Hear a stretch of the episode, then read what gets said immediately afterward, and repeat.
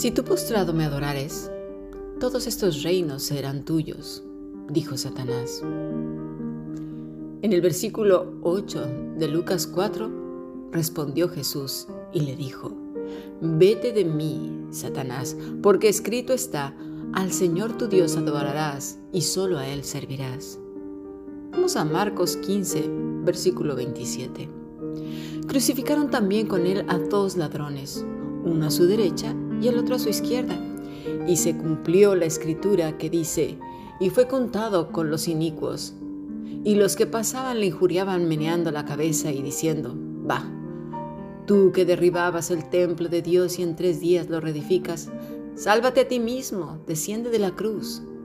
De esta manera también los principales sacerdotes, escarneciéndose, decían unos a otros con los escribas, a otros salvó, a sí mismo no se puede salvar. El Cristo, Rey de Israel, descienda ahora de la cruz para que veamos y creamos. También los que estaban crucificados con Él le injuriaban. Hemos leído palabra de Dios.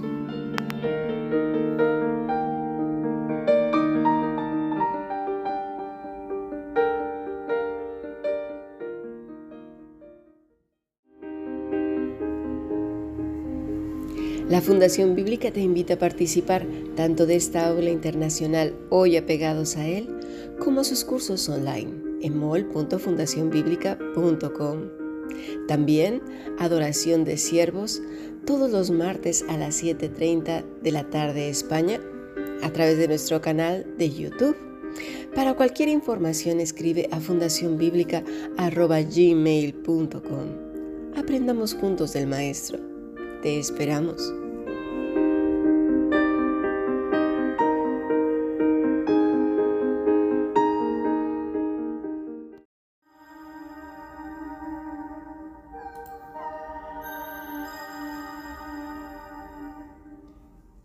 Bueno, continuamos con nuestro estudio Vestidos de Cristo. Muchas veces he escuchado decir que cuando venga el enemigo, usemos una serie de versículos para contraatacar, dando la idea de más o menos un campo de batalla, en donde por un lado salen los demonios y por el otro lado la persona, con una mochila cargada de versículos. Así pues, saca su varita mágica o su látigo, espada, lo que se imaginen, y mientras los va blandiendo, esos demonios van desapareciendo, otros corren desesperados, y en un intento desesperado, esos demonios lanzan unos dardos. Sin embargo, esto no lo vemos por ningún lado en las escrituras, porque son cosas tan fantasiosas como esto precisamente, los cuentos de, Disney, de Harry Potter o lo que, que no, no, tiene nada que ver con, con la verdad bíblica. Mira, vamos al Edén, en donde todo era perfecto, donde Adán y Eva estaban vestidos de Dios, de su amor, bondad, misericordia. El Espíritu Santo estaba en ellos, con ellos. Recuerda que Dios sopló de sí mismo vida para ellos. Bien, las instrucciones son claras. ¿Qué tenían que hacer? Gobernar y sojuzgar. Y obviamente no comer del árbol que estaba en medio del huerto, que se multiplicaran. Por ninguna parte escuchamos usaran las conversaciones que tenían con, eh, el Padre para contraatacar a Satanás. Jamás. Y no olvidemos que se presentó en forma de serpiente, ¿eh? ahí estaba. Muy bien, Adán y Eva estaban dotados con el amor del Padre para rechazar cualquier duda, palabras con mala intención o diálogos que llevaran a rebelarse en contra de su Padre. El problema fue, ¿sabes cuál? Que le dio lugar al diablo. Es como si el diablo tocara la puerta y dijera, oye, mira que te vengo a decir una cosita. Y tú le dijeras, pues pasa, no te preocupes, mira, aquí te tengo una mesa con unas galletitas y unas tacitas de porcelana, mira, súper chulas para que te sientes aquí a dialogar conmigo. Ahí comienza la rebelión. Mira, dice Efesios 4:27, ni deis lugar al diablo. ¿eh? Y pero vamos a ir desarrollándolo más porque lo que acabo de decir obviamente es una metáfora. Pero sí está esto de abrirle la puerta. Oh, sí, vamos a ver. Bien. Es cierto que desde la traición y muerte de nuestros primeros padres, la tierra quedó maldita y obviamente no es amigable como lo fue en el Edén, ¿verdad? La tierra quedó maldita. Pero desde Abel, Sed, Enoch y toda esta línea hasta nuestro Señor Jesucristo y el remanente, ¿sí? se aferraron a la promesa dada en Génesis 3:15. Están vestidos de Cristo y es suficiente para vivir vidas santas en un mundo hostil. Cristo en su propia vida nos lo demostró, nos lo enseñó. Y toda esta línea de gente piadosa también lo hemos venido estudiando a lo largo del estudio del Evangelio de Lucas. Ahora bien, ¿por qué entonces Pablo dice que la palabra de Dios es como una espada? Vamos a leer el pasaje en Hebreos 4:11.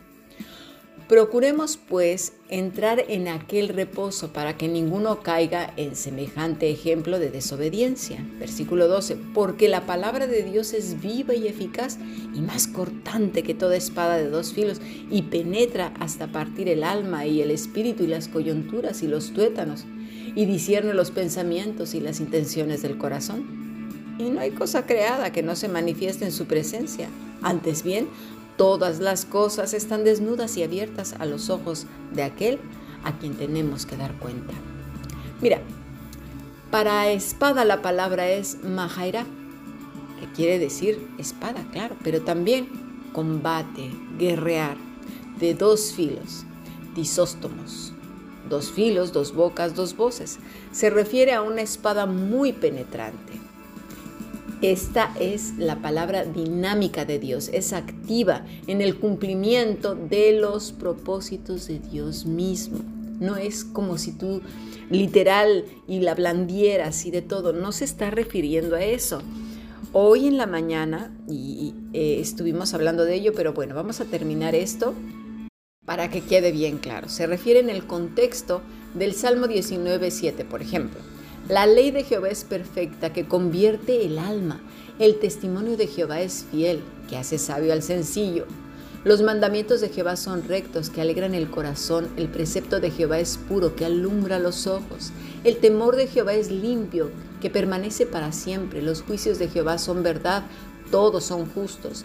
Deseables son más que el oro y más que mucho oro afinado, y dulces más que la miel y que y que la que destila del panal.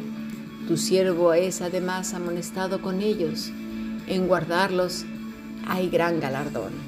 Vamos al Salmo 107, 20. Eh, Envió su palabra y los sanó y los libró de su ruina. Es en este, en este, este contexto del que está hablando el autor de Hebreos 4 en adelante, 11 en adelante. Salmo 147, 15. Él envía su palabra a la tierra, velozmente corre su palabra.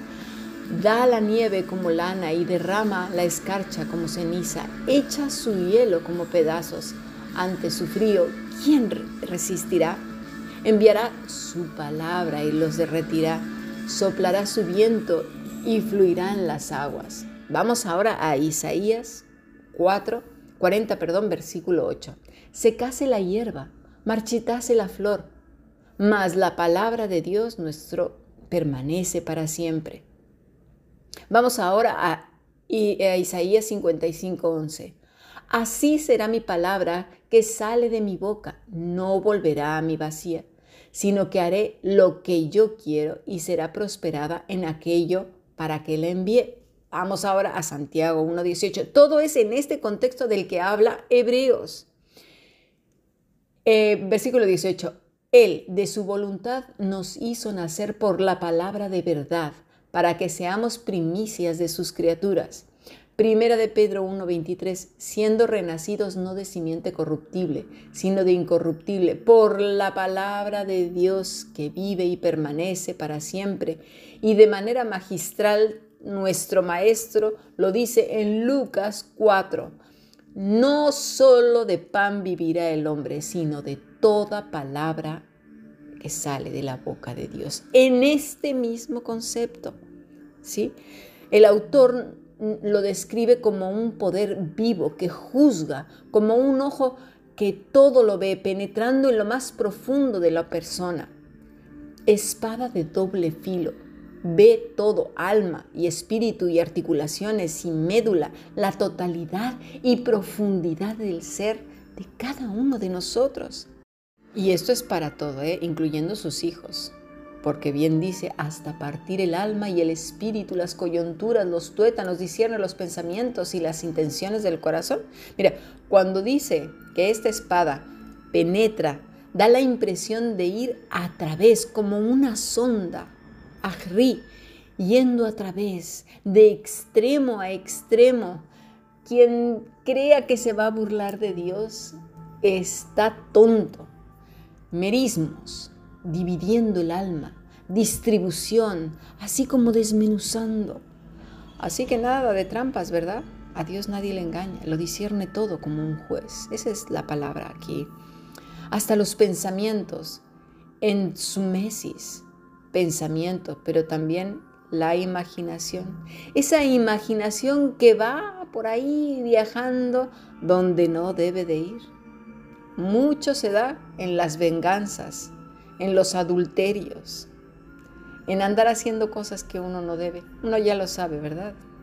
El enemigo simplemente pone el escenario y ya uno ya le da rienda suelta a la imaginación. Pues también por eso Dios discierne todo, la intención del corazón, enoia, comprensión moral, intención, propósito como resultado del pensamiento, consideración, idea. Así que esta espada de dos filos no es para Satanás, es para nosotros. Y en la mañana, antes de continuar con este pasaje, vimos Efesios 6, que dice, sobre todo tomad el escudo de la fe con que podéis apagar todos los dardos de fuego del maligno. Estudiamos que la palabra es sureos, que se refiere a un escudo grande, como en forma de puerta. Viene de una palabra a la que se refiere como una puerta o un portal y si es un portal, y si está bien cerrado, y si no hay lugar para el demonio, pues no entrará. No se trata precisamente que lo tomemos de una manera en la que nos estemos imaginando, ahí venga, ahí venga, va blandiendo una Biblia y con un, con un escudo. No le demos lugar al diablo. Darle lugar al diablo es como decir, pasa así, mira, siéntate. A eso me refería cuando le abrimos la puerta.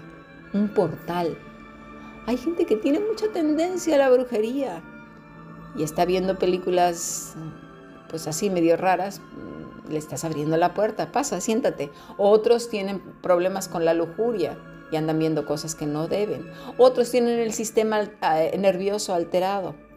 Ah, pues andan viendo un montón de noticias y cosas de estas que les ponen eh, los nervios de punta y luego están que ya no caben y se imaginan las cosas más horrendas. Otros tienen una fuerte tendencia al chisme, ¿verdad? Y van y andan aquí metiéndose en las casas y preguntando cosas y opinando lo que nadie les pregunta. Y así todos estos son frutos de la carne, de gente que anda vestida con eso. Y ahora lo vamos a ver. Y por el otro lado, con su religiosidad, que también ayer lo hablamos en, en Adoración de Siervos y en el podcast de estudio. Así que abrirle la puerta al diablo, el portal, ese escudo grande que parece una puerta, tenemos que tenerlo bien clarito quiénes somos y cuáles son nuestras inclinaciones. ¿Qué hacemos metiendo la nariz donde ya sabemos que es nuestro talón de Aquiles? Regresando otra vez al lodo, al vómito de donde Dios nos ha sacado teniendo conversaciones, pensamientos, viendo videos o haciendo cosas de las que nosotros, pero somos tan religiosos que como eso nos hace daño a nosotros, entonces prohibimos a todo mundo que haga precisamente lo que nuestro pecado o nuestras raíces de pecado, que no han sido arrancadas porque las abrazamos de vez en cuando, ¿sí? lo ponemos como regla y norma para todos. De ahí, eh, a veces, el odio a ciertas personas que ven o escuchan cierta música o, visten de una o de otra manera, ¿no? Por ejemplo, hay culturas en las que el color rojo es simplemente para mujeres de dudosa reputación, porque ya tienen el prejuicio del color rojo. Y entonces prohíben a todo mundo usar color rojo o si ven a una mujer con color rojo o a un hombre con color rojo, mira tú este pedazo de golfo, madre mía, ¡oh! pecador. ¿No será que el pecador es uno? No le demos lugar al diablo. Vamos a ir viendo más adelante que tenemos que estar vestidos de Cristo y qué es lo que nos dice la Escritura. ¿Cómo es ese proceso? Así que volvamos una vez al versículo 13 de Hebreos. Todas las cosas están desnudas y abiertas a los ojos de aquel a quien tenemos que dar cuenta. Mira, la desnudez y el descalzo en la escritura es símbolo de dos cosas, dos poderosas verdades que deben quedarnos bastante claras y presentes no simplemente hoy, ni dentro de dos horas, ni dentro de tres, ni dentro de cuatro, ni dentro de ocho, sino dentro de todos los días de nuestra vida, incluyendo microsegundos, segundo, minuto, hora y horas y siglos por los siglos hasta que el Señor venga por nosotros. Y ya exageré demasiado, pero es así, somos olvidadizos. Así que en nuestro siguiente podcast vamos a hablar acerca de ello.